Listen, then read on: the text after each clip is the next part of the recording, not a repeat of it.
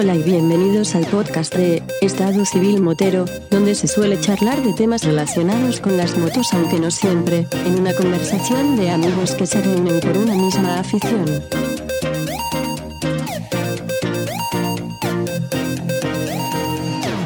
¿Qué pacha? ¿Qué H? ¿Qué H, don Julián? ¿Cómo está? Mira, otra vez que me tienes embrujado aquí, otra vez que me has enganchado, otra vez. Tú por lo menos no eres de los que dice que te he engañado. Eh, Antonio dice que, que, yo no sé cómo lo hace, pero me engaña. ¡Sasca! No, no, yo lo voy a dejar embrujado. Yo no sé quién engaña a quién. ¿no? Si esto es una cosa, al final una cosa que es adictiva, que, que, te, que te, gusta eh, esto de grabar, compartir, de vernos aquí a través de la, de la cámara y demás. Aunque sí, tú y yo tenemos... La de moto... Claro. Más entretenido todavía. Hombre, por supuesto. Porque para pena ya tenemos eso ahora. No, no, no, no, no. Ah, bueno, aunque todavía estamos con el tema del COVID, a las puertas de que los niños vuelvan al colegio, a ver cómo es la nueva normalidad en la, en esa, en la que podemos todavía hacer cosas mundales como salir en moto, eh, ir a comprar, etcétera. Al hilo de esto, eh, yo no sé si, si sabes que está totalmente prohibido ir a pagar mmm, en la gasolinera con el casco puesto. Yo no sabía que eso era así. Eh, sí, bueno, pero es por, no es por una cuestión del COVID, es por una cuestión de reconocimiento facial. Exactamente, eso fue no lo que me explicaron. Ir, no puedes ir con la cara cubierta. Anda huevo, no puedes ir con la cara cubierta, pero yo he llegado a. Yo he, he, guardado la moto en el garaje, paso por una gasolinera donde me he ido a comprar un helado y he pasado con mi gorra, mi mascarilla y a mí no se me reconoce. Para que tú veas. Que yo saco la pistola y le digo esto es un atraco y a mí no me van a reconocer la vida. Pero para que tú veas las cosas, también está prohibido coger teléfono móvil en, en la gasolinera y cuántas veces te ve tú al típico o la típica chica o chico que está hablando por teléfono y te dan ganas de decirle, oye, no ve los cartelitos, o si se lo dice el propio gasolinero, se lo dice, te puede hasta contestar, tú sabes cómo está la cosa. Sí, sí, sí, sí. Por desgracia, el, el, la sociedad humana es totalmente incongruente en todos los sentidos. En todos los sentidos. Siempre hay una a mí se me llama la atención. A mí me han llamado la atención por el casco. A mí, en la gasolinera de Santa Laya del Cala, me pasó de que, claro, yo. Lo, además, íbamos, iba con Tano. Fue la última vez que yo salí, que salimos uh -huh. los dos, dos solos. Y llegué y fue a pagar. Digo, no, me voy a quitar el casco para ir con el casco modular. Y cuando entré, lo cerré. De hecho, cerré hacia la pantalla y me dice, la próxima vez, me dijo el, el chico amablemente, dice, la próxima vez, por favor, quítate el casco y te pones la mascarilla. Le dije, descuida. Pero me quedé con el rum rum. Y cierto día que pasé por la gasolinera de, de allí de la Orden, resulta de que entre los panfletos que tienen allí de estos de propaganda y cosas de uh -huh. los flyers de, de, de, descuentos y demás, estaba el que te dice que está prohibido entrar en la gasolinera con casco. Hablando de casco, espérate un segundo. Es que esta mañana, mira, no sé si, si vas a ver esto que es, no sé si tú sabes. Sí, el forro interior. Eh, exactamente. Esta mañana he desmontado los forros interiores de mi casco para lavarlos porque, claro, ya va tocando. La verdad es que, ay, después de lo que me ha pasado con el castieso, que no es que me haya pasado nada malo, es que ya le tocaba al castieso en plan renove. El casco ya tiene ciertos años y este ya tiene dos añitos. Entonces, pues ya le va tocando un lavadito. Y qué mejor época para que se sequen las cosas rapidito que ahora en verano. Y, y además eso que esponja, ¿sabes? Uf, claro. Y, y, bueno, y cuando, cuando desmontas el casco es cuando dices tú, hostia, el casco este vale lo que vale y está el dinero bien invertido porque es un interior bueno, eh, con suave el tacto. Cuando tú te compras los chinos no dura, no es lo mismo que si no, tú te lo compras, hombre, yo, digamos, original. Eh, la época en la que uno es un chavalillo que compras un MT, el más barato que había, el MT Evolution, el MT el más baratito que había, el más baratito que había, vamos, que eso no, era ni desmontable, que eso se, la, la, pantalla no era ni policarbonato, era metraquilato del que se arañaba nada más que con verlo. No, nada más, nada más. ¿no? con, con, los pelos de la barba, el que tuviera mucha barba, como rozara con los pelos de la barba el cristal, lo tenía, lo tenía arañado. Por eso digo que, que tener un casco de gama alta, eh, el que se lo pueda permitir, evidentemente, y luego dices tú, hostia, es que luego, es caro, pero luego al desmontar los interiores y ver que no se deforman, que, que luego vuelven a su sitio, que, que a la hora de montarlos son clics de seguridad, que están que está todo bien pensado y bien hecho, para que tú de lo que te has invertido esté eh, acorde a, a, lo, a, lo, que te ha costado. ¿Tú cómo lavas los cascos, Julián? Yo hago lo mismo que tú, yo los desmonto. Y de sí. hecho siempre lo suelo hacer en esta época aparte de porque es una buena época para que se seque todo rápido, es porque si tú te das cuenta, bueno, vamos a poner de ejemplo este verano, los kilómetros que hemos hecho. Muchos los hemos compartido, otros los he hecho yo solo. Uh -huh. eh, con estos calores, tú sabes, el calor va sudando y es una buena época para lavarlo. además es bastante sencillo. Yo tengo ahora mismo el que utilizo para carreteras un LS2, que estoy muy contento y muy sorprendido con el casco. ¿Modular o integral? Eh, modular. El que utilizo para carreteras es modular. Después tengo tipo jet, que tengo dos homologados, pero tipo jet para carretera no. Te puede saltar algo, te puede dar. Yo cuando salgo a carretera la cara protegida. Sí, cuando me tengo que mover por ciudad, pues un poquito más. Y eso, yo tengo el LS2, he tenido HJC, que para mí es el mejor casco que hay, para mi gusto. Para mi gusto, relación calidad-precio, pese a poco, no entra al aire, para mí es lo mejor que hay ahora mismo en el mercado. Por encima de SOEI, por encima de AJV. ¿Qué dice usted? Ah, AGV, perdón, para mí, ¿eh?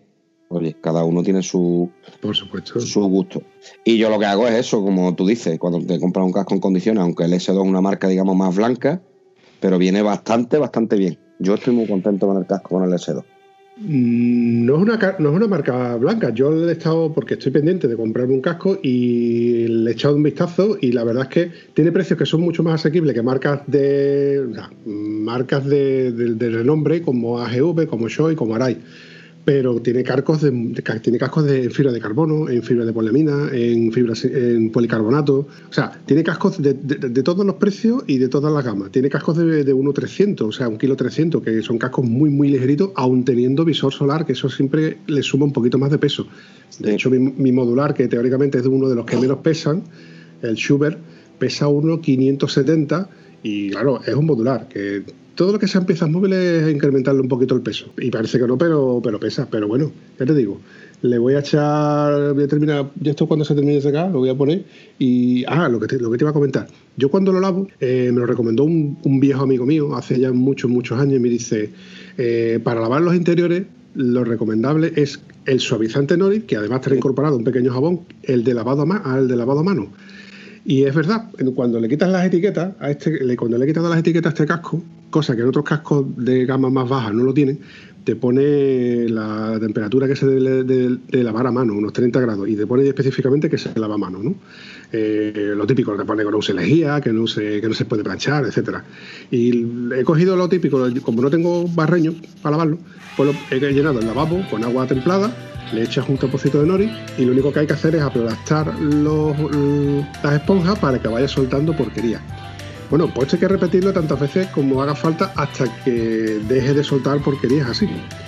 Pues cuatro veces, Julián. Yo te, explico, mira, yo uso un pequeño truco que es como tú dices, pero yo sí tengo barreño. Y te voy a poner un ejemplo, bueno, que tú que me conoces un poco más, tú sabes que yo soy aficionado a la Semana Santa. Ole. ¿Vale? Y soy costalero.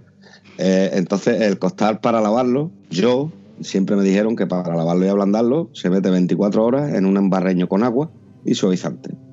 Y luego, por su peso, el costal te hablo, ¿eh? Por su peso, sin escurrirlo sin nada, que no se arrugue, se tiende, que caiga todo el agua. Evidentemente, en un casco no puedes hacer eso. ¿Por qué? Por lo que tú dices. Con darle dos o tres aplastados eh, después de las 24 horas, a mí se me suele quitar. Cambias el agua una vez, lo vuelves a aplastar y siempre me suele salir limpio. Quizá a lo mejor yo que sudo menos por la cabeza. Pero yo lo dejo 24 horas metido con suavizante, agua, agua fría y lo dejo 24 horas. Luego aplasto, cambio el agua una vez, lo vuelvo a aplastar y a secar. Está bien, pero yo creo que 24 horas para las esponjas, para el esponjado que tiene interior el, casco, creo que es mucho tiempo.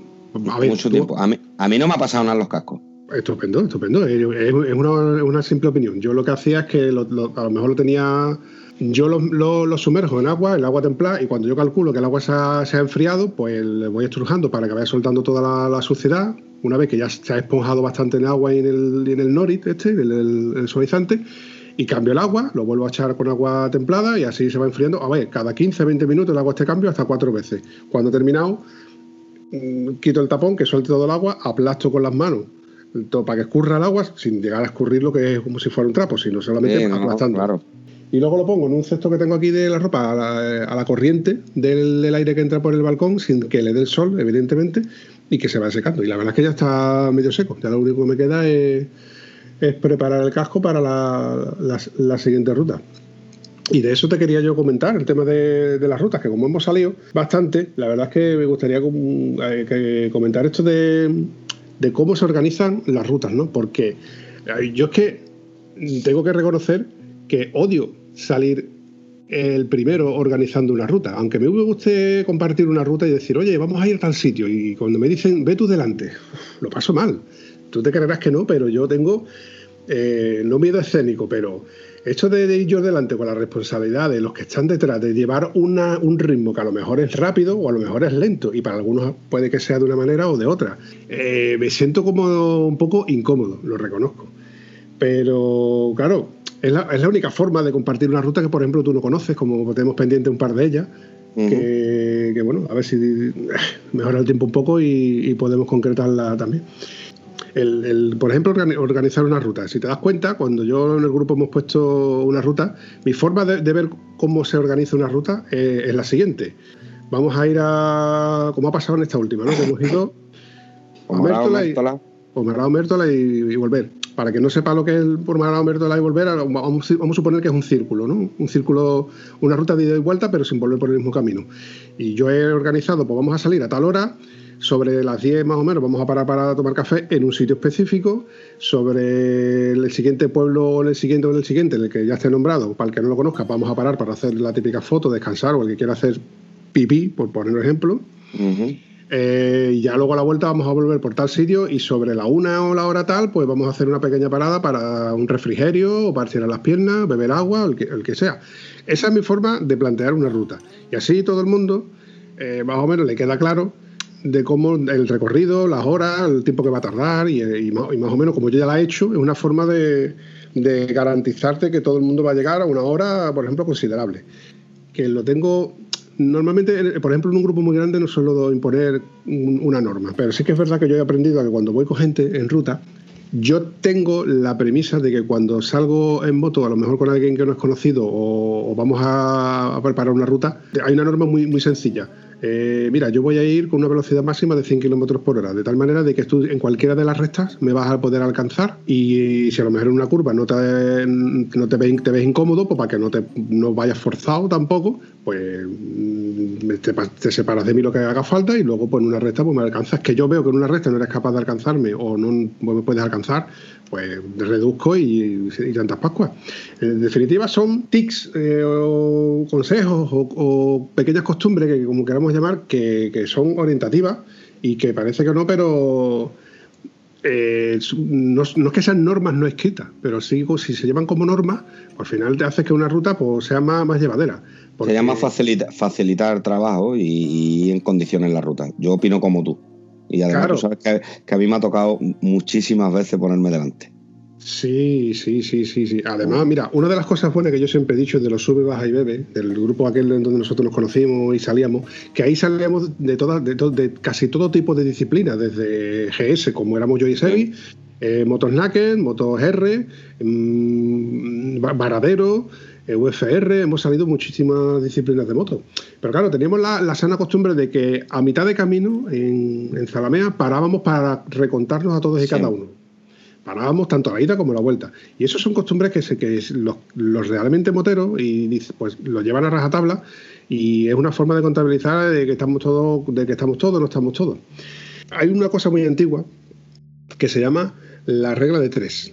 La regla de tres mm, son los tres mosqueteros y la, regla de tres. La regla de tres en este caso es, si van tres personas, es muy fácil del que va primero controlar al segundo y al tercero, porque por el espejo puedes ver perfectamente las tres luces, o sea, perdón, las dos luces. Si son cinco, la regla de tres se traduce en que el primero ve a los dos siguientes y el siguiente ve a los dos siguientes y el siguiente ve a los dos siguientes. De tal modo que si el penúltimo, por ejemplo, deja de ver al último y se para, el que está delante ve que le falta uno.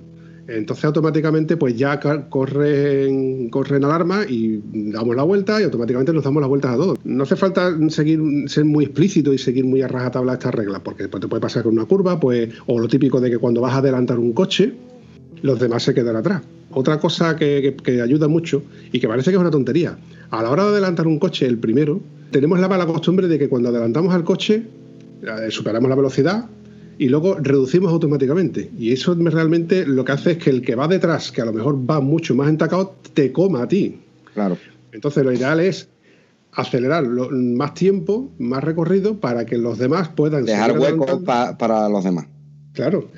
Pero eso también hay que, eh, una de esas cosas que hay que hablarla incluso antes de la ruta, porque ¿qué puede pasar? Que puede crear confusión con los que están detrás, que vengan tan lanzados que se piensan, que se pueden pensar de que vamos, mm, vamos, que ya hemos acelerado todo el mundo y que vamos a todo el mundo a 140, a 120. No, no, no. Si yo he acelerado un poco más para que todo el mundo que pueda adelantar a ese camión nos podamos adecuar. Pero si todos nos han podido adelantar, pues volvemos otra vez a la velocidad de 80, 90 o 60 hasta que todo el mundo estén adelantados y cuando todo el mundo ha adelantado ese camión, ese vehículo, lo que estorbe, pues podemos seguir continuando con una velocidad más o menos correcta. Pequeños, son pequeños detalles que dices tú, parece una tontería, pero... Eso suele pasar mucho en rutas que en las que, como tú has dicho, cuando sales con tres no hay problema. Pero cuando ya salen cinco, seis, siete motos eh, y vas todos juntos, sí suele pasar en los adelantamientos que se queda mucha gente atrás. También hay gente que por miedo, que hasta que no ve seguro un adelantamiento, o sea, seguro seguro, seguro te hablo de que con una gran distancia no hace el adelantamiento. Entonces esa gente, es, lo que tú dices, tú aceleras y, luego lo esperas, simplemente. Yo por lo menos opino así. Sí, adelantas, tú sigues, mantienes tu velocidad para que el que venga detrás adelantando tú ya aguantas y luego que ves que lo típico que pasa con un camión, te coge una línea continua, al último que queda por adelantar no puede adelantar y a lo mejor tarda por un par de kilómetros en haber otra, otra línea continua o discontinua. Pues lo que hace luego es reduce un poco la velocidad para esperarlo. Por lo menos yo cuando salgo siempre más o menos intenta claro, así. Pero eso tú y yo, que sabemos de lo que estamos hablando, nos queda la tranquilidad. Si tú, por ejemplo, te quedas el último y ese camión te cuesta trabajo adelantarlo, tú, tú tienes la tranquilidad de que yo, que, que, yo y los demás que hemos adelantado de ese camión, te vamos a esperar pero el que no lo sabe o el que no entiende lo mejor esta pequeña disciplina eh, le crea la ansiedad de decir, hostia, como no adelante este camión en la próxima curva, en la próxima recta, me voy a quedar atrás y ya los voy a perder y al final crea un poco de, ansiedad y eso puede llegar a, cometer el error de, que, de tener un, accidente. El tema de definir las reglas es lo que tú has dicho. Como siempre quedamos, como el que dice, eh, siempre quedas a una, a una hora o, o dice, oye, la hora de salida a las 8 de la mañana el que quiera café, pues a las 8 menos cuarto, que esté antes y se tome el café. A las 8 montado en la moto. Ese es un buen momento de definir, de definir las reglas, como tú dices, o, este, este, estos tips para, oye, esta ruta la vamos a hacer así, yo que voy delante, vamos a coger tal lado, nos paramos en tal sitio la primera parada, eh, vamos a desayunar en tal lado, en tal pueblo, y vamos, y en los adelantamientos tenemos que tener en cuenta esto, para que sea nuevo, para que no. También te digo que yo suelo cuando salgo con gente conocida y viene gente nueva, mm, suelo quedarme con la gente nueva. Porque normalmente, hombre, mm, por carreteras que conozco, que por aquí, por la provincia de Huelva o algo de eso, ya que las conocemos casi todas, yo entiendo que hay un, grupo que va un poquito más alegre, que puede ir más a su mm, a, su disfrute y el nuevo va a su disfrute, pero a menos velocidad. Entonces, a mí la verdad que como es algo que no me importa, es lo que hablábamos tú es lo que decías tú antes de los sube, va y bebe. Nunca había ese problema, da igual que llegaras el primero que el último. Tú llegas, como yo siempre he dicho, yo llegaba a la venta al cruce y para mí siempre había café, aunque llegara al último. Nunca me han dicho, no, oye, tú has llegado al último, para ti no te ponemos café. La verdad que me da igual. Me pongo delante, que van dos nuevos, pues me pongo delante. Hace poco había una ruta así. Mm, la que hicimos con el amigo Alfonso la última vez. Alfonso está acostumbrado a una ruta que es la venta al cruce y volver. A pesar de que tiene una FZ6, siempre sube con esa moto y baja. Y él es muy tranquilo. Bueno, pues el otro día cuando dimos la huertecita, que nos fuimos Cabeza Rubia, o sea, Tarsi, Cabeza Rubia, El Cerro, Cueva de la Mora, que él no conoce esa carretera. Pues bueno, pues se va. Si hubiéramos ido más motos, a mí no me hubiera importado quedarme con él. Íbamos tres y estábamos bastante bien controlados. Pues ya está. Pero cuando va más gente, siempre es bueno. Mm, hay que contar con los nuevos, que todo el mundo hemos sido nuevos montando en motos. Por supuesto. Todo el mundo. Y, y ellos eh, los, que llegan nuevos a este mundo también quieren disfrutar de su moto. ¿Cómo lo hacen? Pues poquito a poco. Primero podrás ir a una velocidad, luego podrás ir un poquito más rápido, siempre respetando las normas. Y para eso, para respetar las normas, lo que tú no puedes hacer es crearle una ansiedad al que va detrás. Que es lo que tú has dicho. Es decir, no conozco la carretera, me voy a perder y exponerlo a él que vaya detrás tuya. No, es fácil. Tú a tu ritmo, en tal lado, ¿hasta dónde sabes llegar? Pues yo que sé, un punto intermedio. ¿Hasta ahí sabes llegar? Sí. Si ves que vamos un poquito más adelantado, tú no te preocupes que ahí vamos a parar el grupo. Yo, opino así y, es lo que suelo hacer yo, es la manera mía de, hacer las cosas. Sí, sí, sí, sí es, totalmente coherente. Si al fin y al cabo no es ni más ni menos que comunicación previa a, la salida. El decir, pues vamos a hacer este recorrido, vamos a parar a tomar café o no vamos a parar a tomar café pequeños, pequeños hábitos que cuando los conviertes en costumbre, pues al final se exota caballo rey. El salir repostado, el salir con las presiones. Detalles como, por ejemplo, hablando de repostar, si tiene que repostar uno y estamos a mitad de, la ruta, paramos todo el mundo. Claro. Ya que si tiene que parar el primero y estamos a mitad de la ruta, o menos incluso, eh, paramos todo el mundo, porque da igual, porque si al final vas a tener que repostar uno ahora y en la siguiente gasolinera van a repostar la siguiente, el, siguiente porque no le ha llegado, o son cosas que son detallitos que a mí me matan, ¿eh? Eh, que me diga... que me diga uno, es que aquí la gasolina está muy cara, mm, voy a repostar la siguiente que, me da para llegar. Y resulta de que al primer primero no, puede, no le queda más remedio que repostar ahí porque no tiene más gasolina para llegar, y el otro por ahorrarse dos céntimos, en definitiva, eh, los detallitos estos de, cuando vas a repostar uno, que reposten todos, no como norma, pero que aunque tú tengas aunque tú tengas medio depósito, pero si a lo mejor ya el depósito te va a costar 6 euros, te va a garantizar de que luego no, solamente vas a llegar a tu casa, sino que vas a tener gasolina para, seguir adelante. Yo suelo aprovechar, aunque también te digo que, bueno, tú sabes las características de mi moto, que desgraciadamente pues, me hacen menos kilómetros, una moto muy grande, entonces ¿qué hago? Si, normalmente no soy yo el primero que tiene que parar a repostar, en el momento que se para el primero, yo aprovecho. Y me da igual que le entren 6 que le entren 3, me da igual. Sí, sí, eh. como si le entran 15. Eh, si le entran 15 es porque lo he gastado, si le entran 3 porque he gastado 3. Pero ya que paro, ya que voy a parar, ya aprovecho. Más que nada por lo que tú, por lo que tú dices.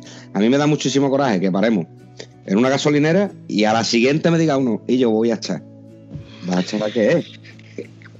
Claro, es que eso volvemos a volvemos a lo que te he comentado. Si tú ya sabes la ruta y sabes los kilómetros que se van a hacer en esa ruta y sabes lo que va a, lo que va a consumir tu moto, mm, sé consecuente y sabes que más o menos vas a gastar. A ver, eso al fin y al cabo todo es un poco de experiencia lo que te hace pasar por estos, por estos tics, ¿no?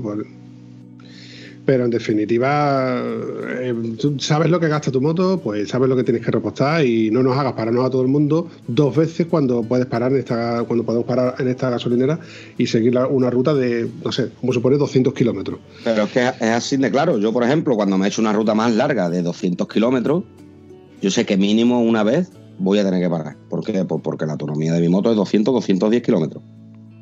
Tranquilamente, eso entonces, si, ¿qué vas para más? Bueno, pues cuando he hecho una de gasolina, si yo veo que seguimos para más, pues en el punto que paremos, oye, yo ya, donde veas, voy a parar. Perfecto. Donde veas, voy a volver a parar, porque sé que antes o después me voy a tener que parar, pues por lo primero.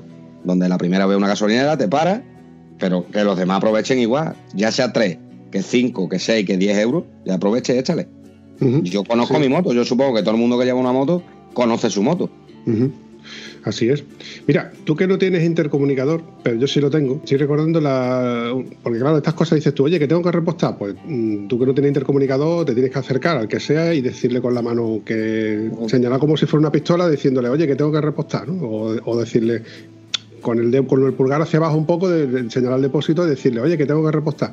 Eso todo el mundo lo entendemos. Entonces, al fin y al cabo Ahora porque todo el mundo tenemos comunicadores y quieras o no, aunque no vayas con el intercomunicador encendido con tus siete compañeros, pero por ejemplo le puedes pegar un telefonazo, la llamada de voz típica, ¿no? Es decir, o, otra costumbre que tengo yo también, ahora que lo estoy puntualizando.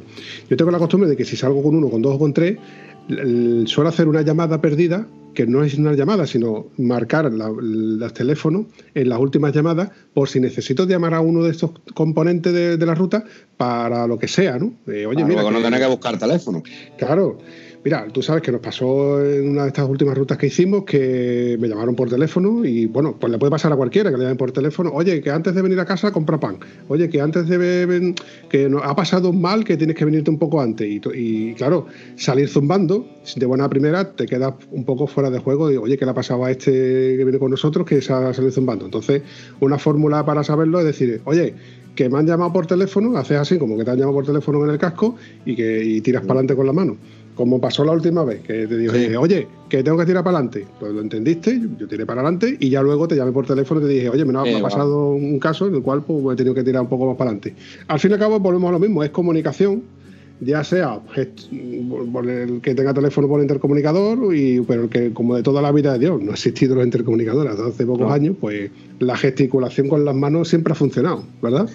De hecho, el otro día cuando salimos en el cautín lo estuvimos hablando. Los intercomunicadores están prohibidos. Que la DGT está intentando legalizarlo muy bien. Que como me decíais allí, no me acuerdo quién era el que lo comentaba. Si yo me compro un casco que lo trae incorporado, da igual, está prohibido. No, eh, eh, ahora, actualmente, no están permitidos los intercomunicadores. Si tú coges la ley, te lo van a decir. Da igual que te lo compres, tu casco con el intercomunicador. Creo que era uno de los que venía con nosotros que decía que lo que tú no puedes llevar es los eh, los cascos en, las orejas, o sea, auriculares. Auriculares. No, Si tú te compras un casco que vaya al sistema por dentro todo y lleva el intercomunicador por fuera, que se vea el, receptor o el aparato, eso está prohibido. Sí, sí. Está prohibido. De hecho, también decían, es que la Guardia Civil los lleva. Coño, evidentemente. La Guardia Civil los lleva porque ellos se tienen que comunicar, tienen que recibir llamadas, tienen que, ellos tienen que estar pendientes. Ellos son la autoridad y, tienen que estar informados. Que lo que yo digo hablando básicamente, ¿cuándo lo van a legalizar? Pues hasta que salga el primo del amigo del cuñado de uno que monte una empresita, eh, homologue unos, unos intercomunicadores y se lleve toda la pasta los cuatro amigos. Porque además lo legalizarán y te dirán, tiene que ser eh, este modelo de esta manera, con estos auriculares o como sea. Sí, Algo que patenten ellos para que se lleven ellos la pasta. Eso también lo tengo claro. ¿eh? ¿eh? claro, por desgracia vivimos en un país en el que todo está legislado. Si para montar un tubo de escape tiene que montártelo un taller con, con ese certificado, pasar por la ETV, que te lo vea el ingeniero o el técnico de turno y entonces homologarlo etcétera, etcétera, etcétera, etcétera. Y con esto de los intercomunicadores pasará lo mismo. Habrá que legislarlo y cuando esté legislado pues tendrá que ser uno que lleve un, un CE y además que sea CE1 con un tipo de homologación que no tenga tantos años, etcétera, etcétera, etcétera. A mí este, este temita la verdad es que me quema mucho mm, del tema de, de, las, de las homologaciones en España, cosa que tú te vas, por ejemplo, a Portugal, que lo hemos visto en muchos, muchos años, muchas concentraciones, que tú dices, esta moto en España es imposible que circule. No, de hecho, no sé si sabes que yo hasta hace poco, no sé cómo está el tema, pero se han estado manifestando porque les querían imponer las, ITV allí en Portugal a las motos. Ellos, vamos, eh, yo tengo amigos en Portugal, conozco un par de, clubes allí en Portugal, vamos, eh, eh, Cuarteira y Portimao, ¿vale? y, ellos se han manifestado. No sé si lo habrán conseguido o no, pero claro, es que como a ellos le pongan una ETV, la mitad de la gente allí tiene que tirar las motos. ¿La mitad? No es arreglarla, es tirarla, porque allí le cambian todo. Todo. Todo, todo, todo. Todo, todo. Son motos, pero bien customizadas. O sea, que eh, es que tú, es muy difícil saber la marca de moto que es. Sí, sí, y estamos hablando de lo mejor de motos custom, pero yo recuerdo, vamos, yo no recuerdo ver una R que tenga un portamatrícula. Es que directamente le quitan el portamatrícula, le ponen la matrícula donde sea, las cubiertas mm, totalmente peladas, los escapes totalmente a escape libre. Escape libre. Vamos, y los chavales te los ves allí que dices tú, bueno, no sé, como, la, como, eh, eh, como nosotros tenemos la cultura en la que tenemos que ir todo tan, tan, tan, tan legalizado, vemos eso, que, es todo lo contrario, y dices tú, oye, esto te llama la atención, dices, esto en España es imposible. Pues yo precisamente por eso no le hago nada a mi moto. Yo la tengo como viene de casa. Lo único que le tengo cambiado son los espejos, que cuando lo lleva la ITV le puso los originales, por si acaso. Todo el mundo me dice que lo hubiera pasado. Digo, bueno, pues por si acaso cojo al técnico que esté por allí o al trabajador. Si me lo cojo de mal humor. Yo tengo una, una anécdota con un tubo de escape a ver si encuentro. Es que estoy esperando a ver si encuentro, porque yo no suelo perder cosas, pero sí que las suelo extraviar de sitio, ¿no?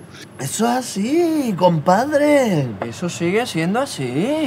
Y a ver si encuentro la documentación que yo tengo pertinente de aquella época en la que no me pasaron la ITV del, con un tubo de escape que era legal.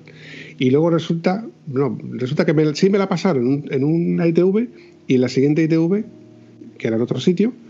Bueno, te lo voy a contar. Resulta de que yo cambio de piso, evidentemente, cambio de dirección, entonces la documentación pertinente eh, por correo que te llegaba a casa, que ya no te llega, no me llega al, domicilio, a mi nuevo domicilio.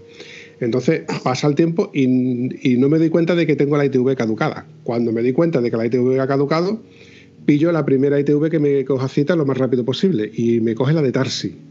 Digo, mira, no me importa acercarme a taxi y pasar la ITV de la moto, ¿no? En vez de coger la que tengo aquí en Francisco Montenegro. Pues total, paso la ITV Y de hecho se dieron cuenta de que la luz de freno en la maneta delantera, de la, del freno delantero, no funcionaba porque el, el, sensor había dejado de funcionar. Y me dice el chico, muy amable, dice, tienes 30 minutos para intentar arreglarlo. Si lo consigues arreglar, pasamos la ITV, si no, pues tendrías que volver otro día. Digo, mira, pues da la casualidad de que tengo un juego de herramientas de llaves Ellen y bueno, conseguí arreglarlo. Dentro, del, de, dentro de esos 30 minutos yo lo había arreglado. El chico, pasaron esos 30 minutos, me dice, ¿lo has arreglado? dice, sí, dice, vamos a verlo. Y se metió en el ordenador y dice, mira, según el ordenador han pasado esos 30 minutos y ya no te lo puedo pasar como, como apto. Te lo doy como no apto y te tienes que volver. Digo, bueno, pues entonces volveré. Digo, para haberlo sabido y te hubiera pegado un toque y te hubiera dicho, bueno. Pero bueno, me tocó volver, volví y pasó la ITV. Y lo cierto es que la pasé con un tubo de escape que no era el original, según la norma, según me dijo en su día, con el tubo escape original daba 88 decibelios máximo, pero con un, tubo escape que fuera de, como decía, de, vamos, que un, un escape, un tubo escape que no fuera original, te permitían 4 decibelios más a las 3.500 revoluciones, te hacen tres mediciones, etcétera. Esa ITV en Taxi la pasé y cuando le tocó a los dos años siguientes, me tocó pasarlo aquí en Francisco Montenegro y cuando lo fui a pasar en Francisco Montenegro, me dicen que no la paso, porque pasa de los decibelios. Bueno, vale, pasa de los decibelios. Allí la, aquí la verdad es que son muy tiquismiquis, pero bueno, mm, la vuelvo a intentar de pasar, tapándole con fibra, con fibra de lana de acero que le había quitado muy poco, pero que no sirvió de nada. Y la me dice que otra vez. Que por dentro. Claro, me vuelve a decir que, que, que, no la pasa. Pero claro, no la pasa me la daba como no apto dentro de, los de, esos cuatro decibelios que sí me lo daba como apto. Digo, bueno, pues entonces voy a, voy a poner el tubo de escape de serie. Le pongo el tubo de escape de serie y según el sonómetro marcaba, que lo tengo, que es lo que estoy buscando, que creo que lo tengo por aquí, 88,9 decibelios. 0,9 decibelios por encima. Me dice, con este tubo de escape no lo puedes pasar. Digo, pues el original. Mm, no sé cómo, cómo pintártelo. Dice, pues te lo tengo que dar como no apto. Digo, ¿puedo hablar con el, ingeniero? Dice, para hablar con el ingeniero tienes que pedir cita. Sí. Y tienes que salir de aquí con el no apto hasta que vengas con, un tubo de escape de serie. Digo, pero si este es el tubo de escape de serie, no ves la numeración. Bueno, tampoco me puse tiquismiqui porque no sirve de nada. Ellos tienen la sartén por el mango y nosotros lo único que nos queda es agachar el lomo y. Agachar el lomo. Ahora vas y lo cascas. En definitiva, mm, me fui, volví a pedir cita, volví a ir a la semana siguiente con el mismo tubo de escape, no le hice, no le hice ninguna modificación y ya esto te estoy hablando de que fui de tercera a cuarta, pagando, como que fui como, como reincidente, ¿no? No me atendió el chico de las tres veces anteriores, me atendió otro, que de hecho cuando llegué eh, vio la moto, cogió la documentación, vio algo que no le convencería lo que sea fuera, que cogió mi documentación y fue a buscar a alguien. Y yo lo seguí un poco, sin, entrar, sin poder entrar dentro de la nave, de donde estaban los demás coches, y vi que hablaba con alguien y miraba los papeles, le estaba enseñando algo de los papeles, algo, señalándole algo de, lo, de la documentación. Total, que me hace, tú sabes, que te hacen todas estas mediciones, te las hacen con la moto dentro de un recinto, dentro de una nave que tiene dos puertas, la de entrada y la de salida, pero es un recinto con eco. Pasa, etcétera, veo, veo porque te dicen tienes que estar fuera, no te permitimos estar dentro mientras que hacemos las mediciones, etcétera. Sin, embargo, sin embargo, los frenos y demás te tienes que montar la moto para hacerlo, cosas que son totalmente incongruentes. Mm, total, que veo que en la pantalla pasa de los decibelios. Digo, con dos cojones, no ha pasado de los decibelios. Digo, ya lo único que me queda es traerme mm, los dos tubos de escape de dos amigos míos que tienen la misma moto que yo y decirle, te desmonto aquí la moto que tú quieras. Ojo, que ya no te lo permiten. Del mismo modo que sí me lo permitieron en la, casual, perdón. Ya no, ya te mandan para atrás. Te dicen que, que ellos, no ellos ya no te permiten que tú modifiques o que tú arregles la moto, el coche, el camión, lo que sea, dentro de la ITV. Tienes que arreglarlo fuera y volver con otra cita. Antiguamente te decían, se te ha roto una tienes una ampolla fundida, si la cambias, yo vuelves a pasar otra vez, le das la vuelta al recinto, vuelves a entrar y, pasa la ITV. O sea, que era en el mismo día, pero ya, fíjate hasta qué punto no hemos vuelto. Y según me comentaron, me comentaron eh, querían, querían hacer de que todas las modificaciones que ellos te dan como no apto, que tengas que pasar por un taller y que te traigas un certificado como que ha pasado por un taller y se ha modificado esa parte. Eso ya es el rizar un poco el rizo. Ya te digo que España en este aspecto, con las ITV estamos en un plan que va. Volviendo a lo que pasa. Este chico me pasa, pasa los decibelios, veo que por la pantalla que pasa de los decibelios, le hace las tres mediciones a las 3.500 revoluciones por de, las 3.500 revoluciones. Ojo, para saber las que la moto está en las 3500 revoluciones, tienen un marco electrónico que lo tienen que poner cerca de la moto, que tú lo sabes, ¿no? Sí, si no tiene contra cuántas revoluciones, te lo ponen. Aún, teniendo aún teniendo cuántas revoluciones. No, a mí no me lo han hecho así. En las 800 que tuve no tenía cuántas revoluciones, me pusieron eso, pero en esta de ahora que la ha pasado el 13 de agosto, eh, le dije yo al mismo chaval, digo, perdona, lo de arriba es el cuántas revoluciones. Y entonces ya quitó el marco. Dice, ah, es verdad. En la mía mm, intentaron poner el marco encima del espejo, encima del manillar, encima del depósito, que no es el, falso depósito, que se caía. No encontraban ningún sitio donde poder sujetarlo. Entonces, acelerar la moto, más sujetar el marco, más darle al botón donde te daba el ok, no podía el chaval. Así que no sé cómo hizo las mediciones, pero total, que, seguía marcando por encima de los decibelios. Y digo, ya la hemos liado. Que el chico termina de hacer las mediciones, el sonómetro es lo último, me da los papeles y me la da con la ITV apta y la pegatina. Y digo, hostia, ha pasado la ITV. Digo, pero si yo juraría que he visto que pasaba de los 88 decibelios.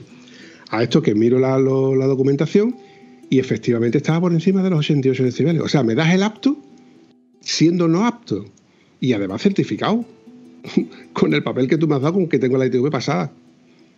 Es que es totalmente incongruente. Sí, ¿Me entiendes? no, no te... Mm, eh, hay cosas que yo las veo normales, pero otras que no. Porque a mí me querían echar la moto el otro día para atrás porque el día antes se me había fundido la luz del portamatrícula. Mm, Que sí, que... Pero eso para la seguridad, ¿qué es? Para la seguridad me- del, guardia, civil que te pueda multar cuando va detrás Exacto- tuya. exactamente. Que me la eche porque no me frena, porque no tiene pastilla de freno, porque las ruedas están, pues muy bien. Lo veo estupendamente. Y además, como yo le dije, digo, es que ha tenido que ser de ayer para hoy, porque yo ayer la cogí y luz tenía. Que hoy que la he cogido y no he echado cuenta y está fundida, mm, de hecho se la he cambiado, vamos. Que no veas la que hay que liar para quitar la lucecita del portamatrícula. También en vez de, en vez de poner el catadióptrico un tornillito para tú quitarla y, y tener acceso rápido, pero bueno, De esas cosas que están hechas para que tú vayas al taller. exactamente, sí. Pero yo por suerte tengo un garaje abajo y aunque me ponga de muy mala hostia, pues de alguna manera u otra lo arreglo. Y si, no, alguna sie- manera u otra- y si no, siempre puedes tirar del teléfono de Paco. De Paquito, siempre puedo llamar a Paquito, siempre, siempre está Paquito. Es decir, el tema de la ITV te da para un par de podcasts o tres más, ¿eh? Porque si contamos anécdotas a todo el mundo, Buah, pero ya te digo, volviendo a un poquito al tema, yo cojo la ITV de Tarsi y me dice sonido ambiente 66 decibelios, porque te miden todo en la misma nave donde están los coches y los camiones. Ojo, claro. en, en- aquí en, en Huelva, en Francisco Montenegro, eh, están, eh, es una pequeña nave aparte. La línea 9. Sí, exactamente, la línea 9. Pues resulta que con, con más sonido ambiental, perdón, con menos sonido ambiental, me daba más decibelio en, en la moto, con la moto arrancada. Y es que esto son todas cosas totalmente incongruentes. Y es como yo le dije en su día a, un- a un hombre y me dice, vamos a ver, yo tengo que pasar la ITV a mi moto, yo tengo que pasar la ITV a mi coche. Y el sonómetro ese que tenéis vosotros ahí, ¿cuándo. ¿cuándo se le pasó la ITV su día? ¿Quién me dice a mí, o quién te dice a ti mismo, que tú eres el que lo está usando como tu herramienta, que no estás descalibrado? Porque ahí no tienes ninguna, porque tú te fijas y no tienes ninguna pegatina que diga esto se vino un técnico nada. y lo calibró. Pero claro, esto es luchar contra, contra la ley, ¿no? O contra la norma de ellos mismos. Y como ellos se tapan entre ellos, pues no, no sirve de nada. ¿Cómo es posible que un- una ITV de un sitio que está a varios kilómetros de aquí, que pertenece al mismo compendio de, de- de ITVs, porque todos son, porque ya no es, ya no hay ITVs del gobierno y ITVs privadas, ya son todas privadas de una misma empresa. Solo que en diferentes sitios. En Huelva creo que hay 5 o 6, en Sevilla habrá 8 o 10, porque es más grande y, cosas así. Evidentemente no tiene el mismo criterio.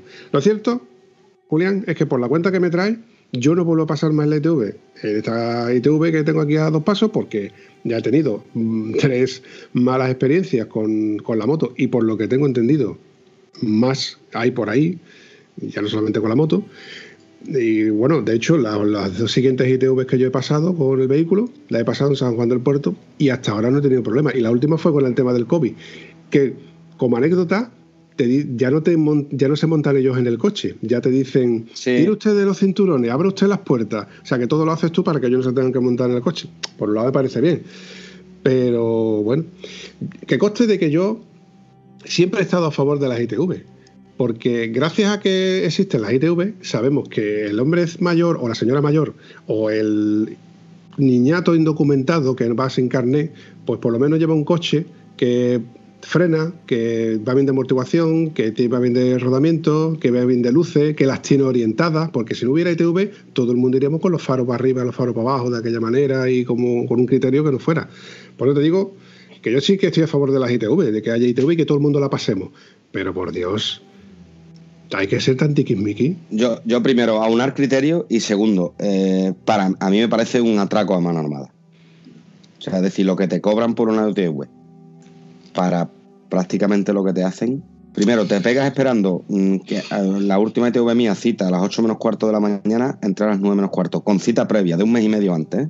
O sea, en el momento que se levantó el COVID, a mí me, me cogió la ITV de la moto en plena pandemia, me daban el 9 de septiembre aquí en Huelva, en San Juan me dieron el 13 de agosto. Y que me cobren 39 euros por la ITV de la moto.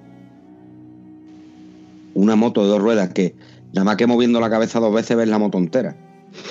Otra cosa es que tú digas, bueno, pues te la traen pepinada, tengo que pararme a verla. Pues oiga, pues tú que traes la moto hasta las mamas, pues yo te lo voy a cobrar. Hombre, toca el pito, enciende las luces, los cuatro intermitentes. Si tienes, te dice encima, si tienes, el que no tenga no los tiene que poner. Y seguramente si no te va al derecho o al izquierdo, te echan para atrás. A lo que me refiero. Yo lo que veo es que es un atraco a mano armada. O sea, es un, es un negocio. No mires por donde mires, es un negocio. Y es, y es lo que a mí me da coraje. Porque si tú me dices a mí que no es para sacar dinero, me lo tienes que argumentar muy bien, ¿eh? No, no, porque, porque mira tú mismo tu propio caso. En unas no y en otras sí pasa. Entonces, ¿cómo le ponemos al niño? ¿Quién le pasa las ITV a las ITV? ¿O a los, técnicos que, o a los técnicos que están en la ITV? Ahora vas y lo cascas. Ay, ay, ay, ay, ahí voy, ahí voy, Existe un ingeniero que es el que no, nunca vas a ver porque estás en su oficina eh, firmando y sellando y comprobando cosas que en su día, hace muchos, muchos años, cuando yo compré mi moto, quise ponerle unos faros adicionales y conseguí hablar con el ingeniero. Pero le dije, oye, mira, que quiero que quiero que me quede claro esto porque no me queda claro cuando tanta leña se le dio a los, a los tuning con el tema de los faros adicionales para las motos no quedaba muy claro a qué altura podían estar eh, y que en internet había unas cosas, luego resulta que no había, eh, los foros había la banda en otra y lo que estaba claro que había que preguntarle a ITV. Y fui un día y le dije, mira, por favor, quisiera preguntarle al ingeniero dónde puedo ponerle los faros y qué tengo que hacer para ponerlos. Al final resulta que era tan caro y tan lioso el tema de vete a un taller, que te lo homologuen, que te me traigan la documentación, luego no sé qué. Si el día de mañana quieres quitar los faros, tienes que volver a pasar un ETV donde se certifica que te han quitado los faros en un taller, etcétera, etcétera, etcétera. Vamos, una liada. Típico como la limitación de las motos. Sí, sí, sí, sí, sí. Eso es otra, la limitación de las motos. Vamos si tengo puesto un tope en el acelerador, si es quita y poner, ¿por qué no lo quito y lo pongo yo cuando ya mm, toque quitarlo y, y ponerlo? Porque no, porque así comen los cuatro que te pueden certificar, el que tiene la centralita o el tope OS y después otros 300 o 400 euros por quitarlo. Es que así de sencillo. Porque es que el mecánico no echa ni 10 minutos ni en ponerlo ni en quitarlo. Pues, bueno, eh, vamos a partir de la base de que el mecánico sabe lo que toca y él cobra por lo que toca y sabiendo lo, que, sabe. exactamente. Pero volviendo otra vez eh, al tema que quema el, chaval de la ITV le da igual pasar un coche, una moto, que 10 coches, que 10 motos. Él está ahí para pasar coche.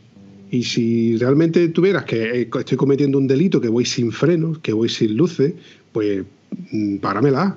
Pero si, como me dijo en, la primera ITV, si la arreglas aquí mismo, dentro del taller, que lo arreglé dentro del taller, mientras que estoy pasando aquí coches, en dentro de esos 30 minutos, pues tira para adelante si no hubiera tenido herramientas, pues directamente le digo, mira, no lo puedo arreglar, vengo otro día, te lo has arreglado. Y lo podía haber solventado, pero, pero que yo no sé, tío, es que, mm, eh, de acuerdo que es una sacadera de dinero, Julián, es una sacadera de dinero, pero... Yo lo veo así, ¿eh? Oye, es mi opinión. Colasar, colasar con colasar las ITV diciendo, no, no, vente otra vez. El neumático todo está bueno, pero te vas a volver otra vez porque veo que tiene aquí una grieta de, tiempo que tiene. Eh, luego otra cosa, Luego otra cosa, para que veas tú lo incongruente que son las ITV. Mira, delante de mí la primera vez que yo pasé la ITV llegó un chaval con una Yamaha R6 de la época de la de Morgado, de la del tubo de escape largo por el lado, vale. Y no le pasó la ITV porque el, faro decía que estaba por encima de lo que le debería de marcar. Pero es que resulta que el chaval venía de segunda en una ETV anterior donde le hicieron cambiar el neumático trasero porque tenía más de 5 años. Mira, yo entiendo que el neumático con más de 5 años te lo echen para atrás porque ellos consideran que está caducado. Claro, Ojo. puede perder la, su, sus características, ¿vale? Claro, mira, esto que coste de que yo lo he, se lo he comentado a Antonio, Monkey, y lo podíamos se lo podía comentar a Gonzalo, y dependiendo de qué marca, te dan una garantía extendida de hasta 10 años. Michelin te da 10 años de garantía. Sí, sí, sí, O sea, que es que es totalmente congruente. Bueno, a lo que voy. Al chaval no le pasaron la ITV. De segunda, me dices que no la pasa por una cosa que ayer había pasado en la primera, que es la altura del faro. Y ahora te digo yo otra cosa. No, y yo eso, lo del faro, te diría, ¿por qué le ponen el faro contigo montar la moto? Pues tú estás tú estás ejerciendo un peso sobre la moto. A lo mejor la moto en parada, porque yo a lo mejor peso 75 kilos y el chaval que llevó la R6 pesa 120. Sí, sí. Evidentemente esa amortiguación baja y es física. Si baja por un lado, por otro lado, quiero que no levanta. Sí, sí. Por mucha amortiguación que lleve. Claro, y mira, yo por, em, yo por lo menos tengo precarga que puedo regular la altura de, de la amortiguación, pero tú no tienes precarga. Yo no. La R6 no tiene precarga manual tampoco. No. O sea que. Pero es que son cosas totalmente incongruentes. Mira, mi amigo Víctor se compró, eh, compró aquí en, Huelva un coche muy antiguo que tenía los cuatro neumáticos nuevos, pero, pero súper caducados que los tenía. Y resulta de que lo incongruente era que tenía todas las ITV pasadas, con los neumáticos de hace más de 10 años que él, él, mismo le llamó la atención de decir cómo este coche ha pasado de la ITV. Claro, nos tengo que pensar de que a lo mejor tendría mano, pero era un hombre mayor y dudábamos mucho que... La, la, explicación es fácil. Tú llevas un neumático que aparente estar nuevo y si el técnico de la ITV no es Mickey, no lo va a mirar. A mirar, tiene dibujo, está nuevo, no se va a poner a ver años de fabricación, ya tiene que ser un, neumático que lo vea muy ancho para ver si eh, eh, en, las características técnicas del coche lo permite porque le has agrandado la llanta. Eso pasa porque tú te acercas, a mí el otro día la moto vio las dos ruedas y las miró por encima. No me creo yo que yo, para anotar mis ruedas, para pedirle a Antonio mis ruedas, tuve que con un papel y un boli, de todo lo que hay que apuntar. Digo, yo quiero esta rueda, que me ha ido muy bien y él que en un momento lo vea, ah, es esta, está bien. No, sino que vio las ruedas que estaban nuevas, con su dibujo, con todo, y ni se paró. Claro. Incluso la de atrás. Que la de atrás, tú sabes que la mía es una 240. Es un neumático grande, que a lo mejor podía haber pensado, oye, le has cambiado la llanta o algo, pero es que no se paró ni a mirar la ficha técnica de, la moto. O sea que lo que pasa con eso es que la explicación de tu amigo, una, un coche que tiene 10 años, pues llevaría las ruedas limpias y todo y parecería que estaban recién cambiados. Ya está, punto. Si le da por pararse, voy a mirarlo. Si le da por mirarlo y le ve las cuatro, pues se va a echar para atrás. O sea, que es que lo que tú dices, aunar criterios. Algunos se paran y otros no. Y el de las motos, que es el mismo TXMI para todas las motos, ese tío para todas las motos. Porque eh, es la única explicación que tiene, que los coches por sean vamos a ir aligerando, a ir aligerando, y el de las motos, como yo nada más que estoy para las motos, me interesará tener aquí todas las motos un poquito más paraditas porque tengo que echar día con las motos para que no me manden con los camiones. Es la única explicación que encuentro. Es que. a, mí, supuestamente, en esta, en esta última ITV, que con una hora de retraso, ya te digo que yo, cuando voy a la ITV, siempre pregunta a qué hora abrí. Y te dicen a las 7 menos cuarto o por ahí. Pues si tiene una cita a esa hora, me la das a mí. El primero, el segundo. Bueno, pues me dijo la chica que lo que tenía era las 8 menos cuarto. Entré una hora más tarde. Y me dice, fui a entrar adentro preguntado, oye, mira, que tengo la cita a menos cuarto y son las 9 menos cuarto y estoy todavía esperando. Dígame la matrícula. Ah, ya va a entrar. Es que hay un mercancías peligrosas. Digo, uno. Uy, uy, uy, uy, uy, uy, uy, uy. Digo, que hay un mercancías peligrosas pasando la ITV. Digo, uno. Total, que a esto que aparezco yo en la pantalla y me meto detrás y yo veo el camión y digo, pero si el camión no va a salir ni de la ITV, ¿cómo la ha pasado? Se caía por todos lados y eran mercancías peligrosas. Si yo veía el camión y decía, mm, pero, pero ¿de verdad esto pasa? ¿De verdad? ¿Cómo le, ponemos niños? O sea que, claro, lo que pasa es que no sé cuánto pues bueno, si yo pago por, la moto 39, por el coche 44, ¿cuánto puede pagar un camión y más mercancías peligrosas? no lo sé. Después también era curioso que había un tractor allí un tractor, un vehículo agrícola para pasarla, y el tractor era de esto de cuando Franco era cabo. Era todavía cabo, estaba todavía de tropa, y era cabo todavía. Y estaba el tractor de estos de los antiguos, antiguos oxidados enteros, y allí estaba el camión a pasar su ITV. Y ese tractor tenía más de 40 años, seguro, ¿eh? Pero bueno, en fin. Por otra cosa, también no entiendo para qué un tractor pasa a la ITV si trabaja en el campo. Porque tiene que, porque tiene que circular por vía. Pues muy fácil. Usted tiene prohibido circular por vía urbana.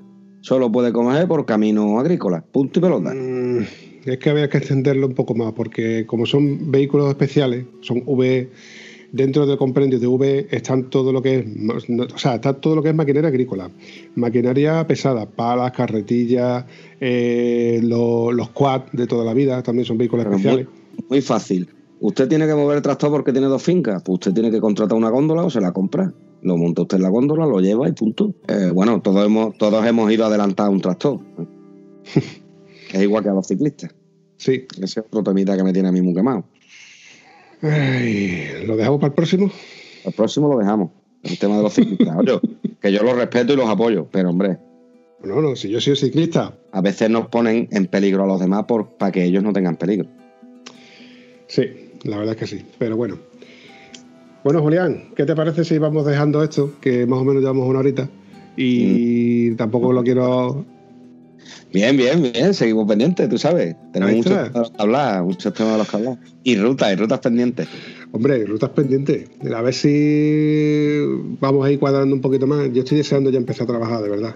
Empezar a trabajar ya y por lo menos tener una rutina y poder decir, eh, este fin de semana sí, este fin de semana no, el cuánto fin de semana que me toca y... Claro, claro. En fin. Oye, te tengo que pasar la, la ruta y el vídeo del último sitio que he estado de, acampada. Te va a encantar. Y además está a dos pasos.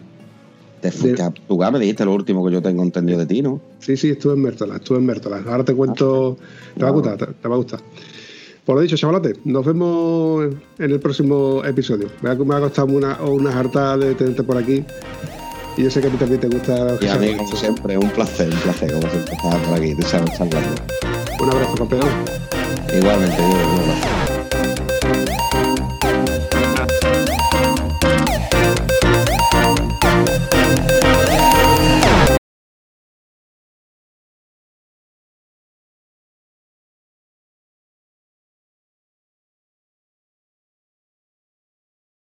Cumpleaños feliz, cumpleaños feliz, te desea tu colega el vampi.